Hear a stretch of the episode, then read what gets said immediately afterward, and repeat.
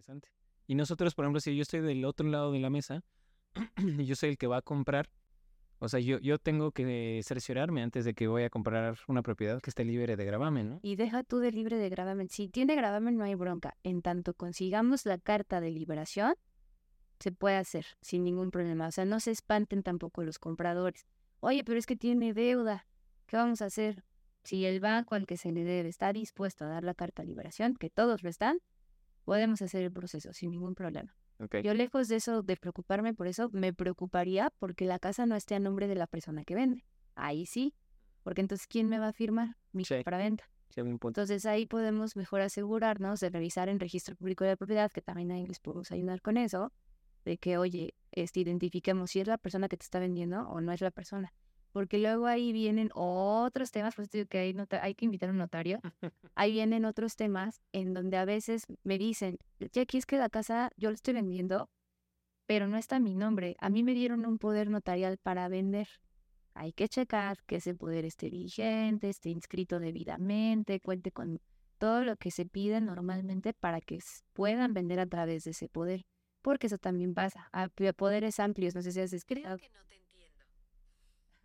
me tocan aquí así. Te preocupes, me pasa cada Ay, me choca, me choca. Cuando le hablo para que me haga caso con algo, ni me pilas. Sí, no. Estoy dando es una conferencia. Algo nos pasa. No te entiendo. Sí. te hace caer mal, ¿no? Caray. Vez dando una conferencia con mí y yo había en entrada y todo y esa madre, ¿qué dices? Ah, sí, Querétaro, no sé qué. Y yo, ¿qué? Siempre me dice lo mismo, no te entiendo. yo tampoco. Ay, sí. Sí, entonces, por ejemplo, ahí en ese tema, este, hay que asegurarnos bien, bien que el poder esté bien. Hay gente que te dice, tengo un poder irrevocable que me dieron en el 85. Ese para mí y para los bancos no jala. Todo poder notarial con el que se pretenda firmar tiene que tener máximo dos años de haberse realizado. Máximo. Máximo. Si tiene más de ese tiempo, no vamos. ¿Por qué? Por políticas de los bancos aunque diga irrevocable, aunque diga el poder amplísimo de poderes que hasta así, no. poder de Dios. Poder de Dios, no. O sea, tiene que ser máximo dos años haberse emitido y tiene que cubrir ciertas cosas. Eso también yo se los reviso para decirte si va o no va, si no lo tienes que actualizar. Oye, se me ocurrió ahorita algo, amiga, que me platicó justamente alguien que compró una casa, pero la persona que la construyó, porque también era la que estaba vendiendo, se la vendía a dos personas al mismo tiempo. O sea, ¿eso, eso puede haber forma de, evitarlo? Claro. Por eso es bien bueno que compres a través de un banco, que, que saques un crédito hipotecario. Los bancos, a la hora de que vamos a hacer una compra-venta, vamos a pensar que tú me compras a mí y tú le dices a tu banco, oye, ya encontré la casa, le voy a comprar a Jacqueline. Yo te doy mis documentos, en mi escritura, mi predial y todo eso, y el banco va a revisar todo con lupa. Al banco no le conviene que tú compres una casa con gravamen, al banco no le conviene que eh, otra persona quiera comprar al mismo tiempo la propiedad y te voy a decir cómo lo evitamos. Pedimos una cosa bien bonita que se llama aviso preventivo. El aviso preventivo es una inscripción en donde se dice la casa de Jacqueline Hernández, ubicada en tal lugar, trae un aviso preventivo de que él quiere comprar a través de crédito con tal banco. Entonces, cualquier otro que quiera obtener un certificado de libertad de gravamen o algo con respecto a la casa, no lo va a poder hacer porque hay un aviso preventivo. Por Está bueno, ¿eh? Muchos clientes yo les digo, a veces me dicen, no es que yo tengo la lana para comprar.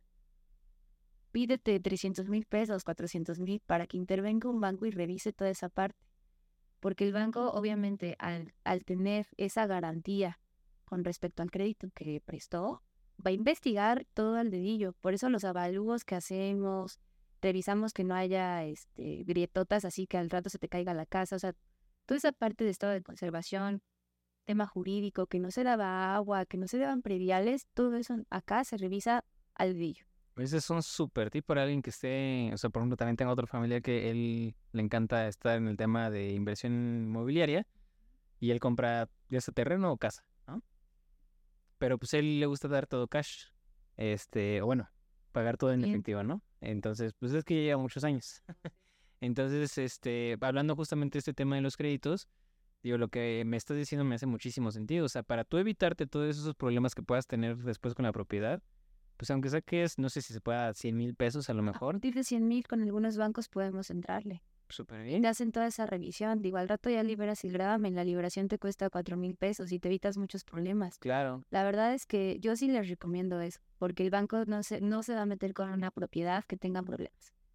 Entonces, si tú estás pensando en comprar y dudas de la veracidad de la información, de que si hay, porque luego hay embargos, luego hay gente que debe prediales de mil años, ya hasta incluso hay embargos inscritos en registro público y cosas así sobre la propiedad, todo eso el banco no lo va a pasar por alto.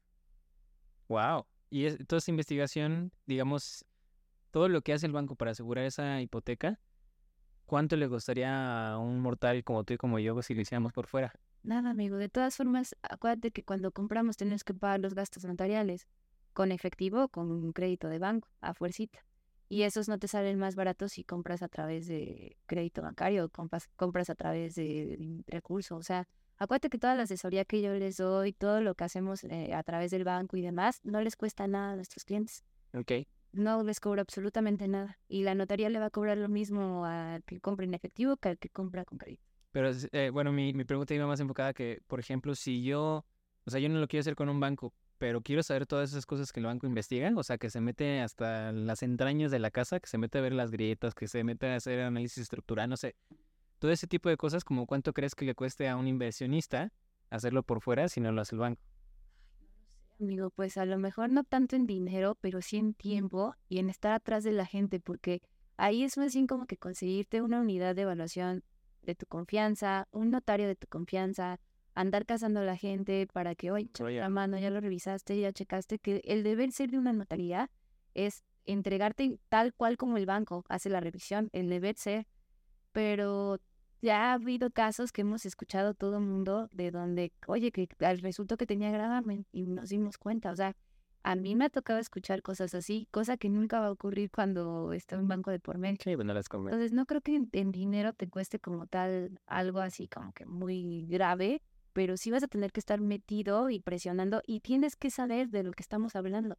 O tienes que estar ávido de ese conocimiento para saber hacer las preguntas correctas eh, de, oye, ya me checaste este tema, ya me checaste lo del agua, ya me checaste, o sea, y estar como que al pendiente y tú mismo saber como que consultar para que al final no te vayan a salir con algo.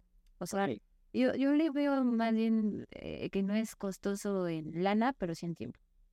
Yo creo que eso es lo que más vale la pena, ¿no? Es lo que más vale la pena. Pues está muy interesante. Ya, ya platicamos de otro tema. Ya, ya, ya lo voy a, lo voy a, les voy anotando para que cuando compren en la casa ya no tengan ningún problema, ¿no? a ser más instruido. No, sí, ya, o sea, yo estoy teniendo maestría, maestría mega.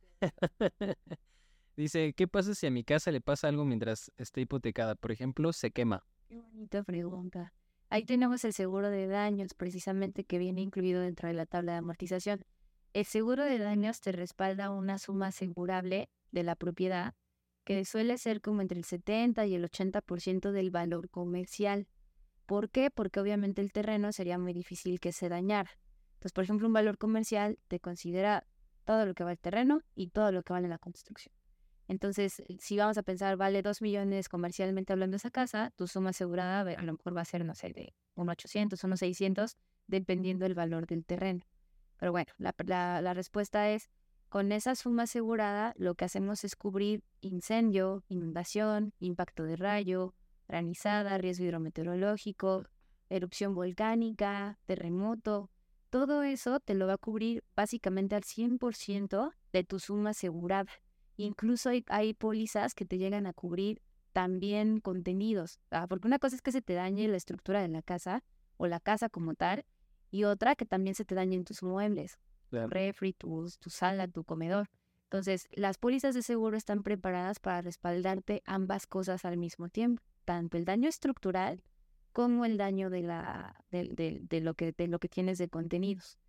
Hay pólizas que también te cubren responsabilidad civil, hay pólizas que te cubren también gastos extraordinarios. ¿Qué es este gasto extraordinario? Oye, pues me quedé sin casa porque se me incendió. ¿Dónde voy a vivir? Ese es un gasto extraordinario. Te cubre, por ejemplo, hospedaje de hotel o de, alguna, de algún lugar en el que puedas vivir en lo que se arregla tu casa. Acá en Querétaro es bien común la inundación, pero en Ciudad de México un terremoto, por ejemplo, tenemos esa cobertura también. Eh, entonces, al final del día, y son pólizas bien baratas, amigos. O sea, Sí, o sea, por ejemplo, ahorita firmé una hipoteca de un millón de pesos y el seguro creo que me costaba 300 pesos al mes, el seguro de daños, y te cubre toda esa parte.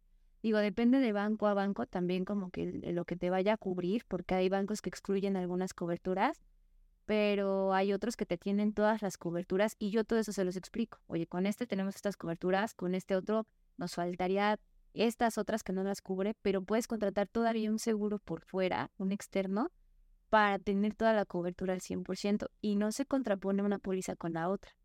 Entonces ahí cubrimos justamente en tanto estés pagando puntual tu hipoteca, tienes la cobertura garantizada de todos esos siniestros. Aquí me surgen dos preguntas, amiga. La primera es, ¿la suma asegurada de esas pólizas es el valor del inmueble? No, es lo que te decía, no es el valor como tal del inmueble, porque el valor de total del inmueble incluye el valor del terreno. Y el terreno, salvo que tengas un socavón, no se te puede llegar a dañar. Entonces, lo que hace la suma asegurada es, si mi casa vale 2 millones y el terreno vale 500, lo que hace es excluir el valor del terreno y al final te queda tu póliza de un millón y medio. Entonces, lo que te cubre la suma asegurada es toda la estructura de la propiedad. Ok. Y, por ejemplo, en caso de ser un departamento, nada más es el puro departamento y punto. Exactamente. Y si tienes bodega o estacionamiento y también se llega a dañar esa parte, también te lo cubre en el caso del Ok, buenísimo. Y la segunda es, eh, normalmente el, banco que te expide tu crédito es el que te expide también la póliza. Sí, qué buena pregunta. Sí, el banco que te da el crédito hipotecario normalmente te da las mismas pólizas dentro de la tabla de amortización. Pero en 2013 salió una reforma financiera en donde decía que todos los clientes ya no nos vamos a casar a fuerza con alguna institución y ya no estamos obligados a contratar con la misma institución los seguros. Tú puedes contratar de forma externa tus seguros si es que en algún otro lado te los dan más baratos y llegar con el banco y decirle, oye, ¿cuáles son los requisitos que me pides para yo presentarte mi póliza de vida de este asegurador? Y ya mientras tú presentes los requisitos que el banco te requiere, sin problema puedes meter una póliza externa tanto en vida como en daños para la propiedad. Ok. Pero en la vida real, lo que también me ha sucedido es que a veces suele ser más caro contratarlo como por fuera. ¿Por qué? Porque te exigen en, en la, eh, bueno, en la aseguradora por fuera que pagues un año de, ese, de esa póliza. Y acá en la hipoteca son mes con mes, lo vas pagando dentro de tu mensualidad. Okay. a veces no suele ser tan barato.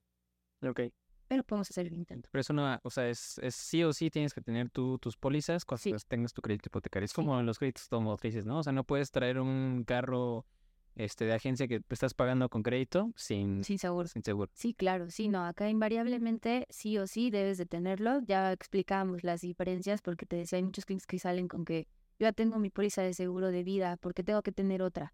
Porque esta es exclusiva para la hipoteca, para pagar la deuda. Pasa lo mismo con el de daños. Si llega a ocurrirle algo a la casa, que es lo que nos preguntaban del incendio, con eso resarcimos el daño, con esta póliza que tenemos.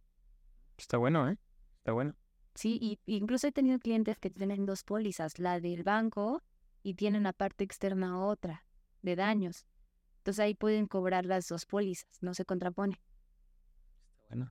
Que justamente hace poco, que te unos tres meses, a un vecino se le empezó a quemar la casa. Sí, literal, o sea, llegamos y estaba así la llamarada, así, o sea, literal estaban saliendo así llamas y llamas y llamas. Y este, y por ejemplo, pues ya, llegaron los bomberos y la policía y bla, bla, ¿no? O sea, un relajo. Sí, sí. Todo ese tipo de daños que causó, por ejemplo, porque literal quedó chamuscado todo por dentro en el segundo piso. Este, se volaron las ventanas, se derritió la, la mm, ¿cómo se llama? La, el, todo el aluminio que tenía la ventana, o sea, todo, todo así se derritió. Quedó hecho así horrible. Y todavía se pasó hasta el techo, porque en el techo tienen otro, eh, digamos, como, como terraza, por así decirlo. Y también los eh, vidrios de, arriba también como que explotaron, ¿no? Todo ese tipo de daños también en este, en este caso lo cubriría el seguro, ¿no? Sí, incluso, por ejemplo, si el incendio daña la casa de al lado, a eso se le llama responsabilidad civil y también que esa cobertura. O sea, eso ha pasado. A mí, a mí me pasó con un cliente que se le inundó la casa y le cubrieron todo. O sea, el señor tenía madera por todos lados, hasta ese recubrimiento de madera en la pared. Se le dañó horrible la. Se le cubrió al 100%. Aquí en Querétaro lo más común son inundaciones o incendios, pudiera ser. Pero por, también me ha pasado que, por ejemplo, están, no sé, haciendo alguna construcción o remodelación o lo que sea en la casa y de pronto una escalera se cae a lo mejor a la casa de al lado y la dañas, ahí tienes tu cobertura de responsabilidad civil. Ah, ¿en serio? Sí, hay algunas pólizas que hasta te ponen el ejemplo de que, oye, si, no sé, la chica del aseo que te ayuda se te cayó en la escalera, ¿qué hago? Responsabilidad civil. Con eso te pago, te Bueno, pago el seguro. Sí, sí, sí. está bueno, ¿eh? O mi perrito se salió y mordió a alguien, pues también cubrimos esa parte con Aunque sea hipotecario. Exacto.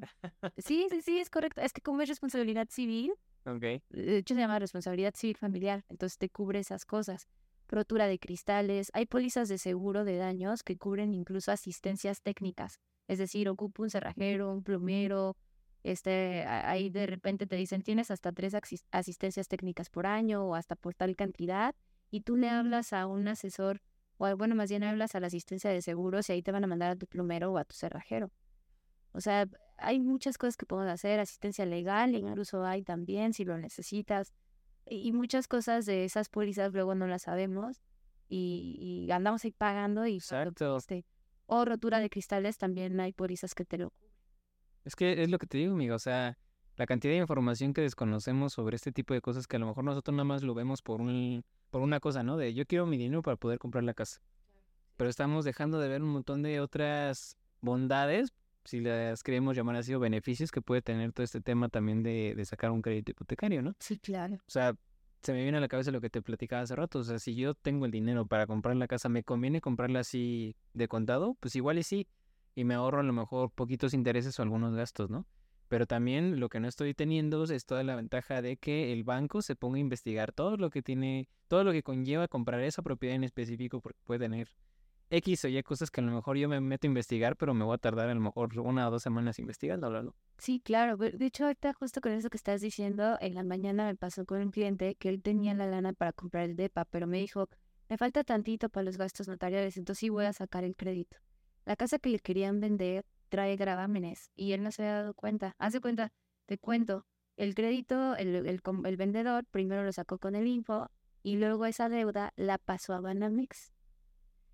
El Ban- Banamex le pagó al Infonavit, pero Banamex no liberó Infonavit, no liberó el gravamen de Info. Pues ahí estaba vivo este. Entonces el cliente no se hubiera dado cuenta porque le entregaron carta cancelación de gravamen de Banamex. Pues él le dice, ya está libre de gravamen. Revisan registro público y le digo, "Mm, mm, este no lo liberaron. ¿Cómo? ¿A poco no lo liberó? El, el deber ser era que este lo liberara, pero no lo hizo, porque a veces se les da, se les daba la opción a los clientes de pues ya tú te encargas y tú lo liberas por fuera. Ya no. Ahora se tienen que matar, o, se- o al menos con tu servidora me encargo de que se mate porque se mate ese gravamen. Sí, claro. Pues Ah, es que porque sí. si no, tiene 15 años que lo hicieron y nunca liberaron acá. Entonces ahorita estamos consiguiendo la carta de liberación porque al info ya no se le debe nada. Estamos consiguiendo la carta de liberación para que ahora mi cliente que va a comprar ya lo compre sin la sin el gravamen. Entonces, o sea, toda esa parte es lo que te digo, es la es lo que hay que tener como que un poquito de certeza de qué se va a hacer, cómo estamos parados y todo para no tener miedo de hacer el movimiento. O sea, esa parte es importante. Ah, poderoso. poderoso. Oye, amigo, pues me da mucha tristeza cerrarlo aquí. Pero bueno, este, yo creo que eh, hace falta también que nos sentemos en otra ocasión para hablar exclusivamente del Infonavit, porque yo creo que hay un montón de preguntas que nos van a hacer. Eh, pero te agradezco muchísimo por haber estado hoy en esta edición tan especial sobre otra vez créditos hipotecarios y sistemas de hipoteca. Muchísimas gracias, amiga. Gracias a ti por invitarme, amigo. Y sí, la, ya llevamos varias horas aquí platicando. Ya hay que agendarnos otra para seguir charlando al respecto. Gracias. Exacto. Y también los invitamos, este, que si tienen alguna duda, alguna cosa que quieran eh, saber y sobre todo si quieren sacar un crédito hipotecario, pues aquí está la, la mejor en este tema. Nos puedes dar asesoría en cualquier lado del, del país, ¿verdad, amiga? Sin problema. No tengo limitantes. Ay, sí. Eso es todo. Entonces, nada más acuérdense, si nos vamos a acercar allá aquí para pedirle asesoría, para pedirle este que nos eche la mano con un crédito, nada más, bien importante tener por lo menos el 10% de lo que nosotros necesitamos para la propiedad. O sea, si va a ser una propiedad de 2 millones, por lo menos que tengamos 200 mil para gastos notariales, para escrituración y todo este tipo de cosas, porque recordemos que el banco no nos presta el 100%, ojalá, Ay, ojalá. pero no lo hace, ¿no? Entonces, nada más, si quieren, lo pueden hacer. Deje- eh, déjenos sus datos aquí en la descripción. Tenemos un link especial solamente para el tema hipotecario y va a ser directamente con Jackie. Entonces, dejen sus datos y nos vemos en la siguiente edición, amigo. Muchísimas gracias. Gracias a ti, amigo.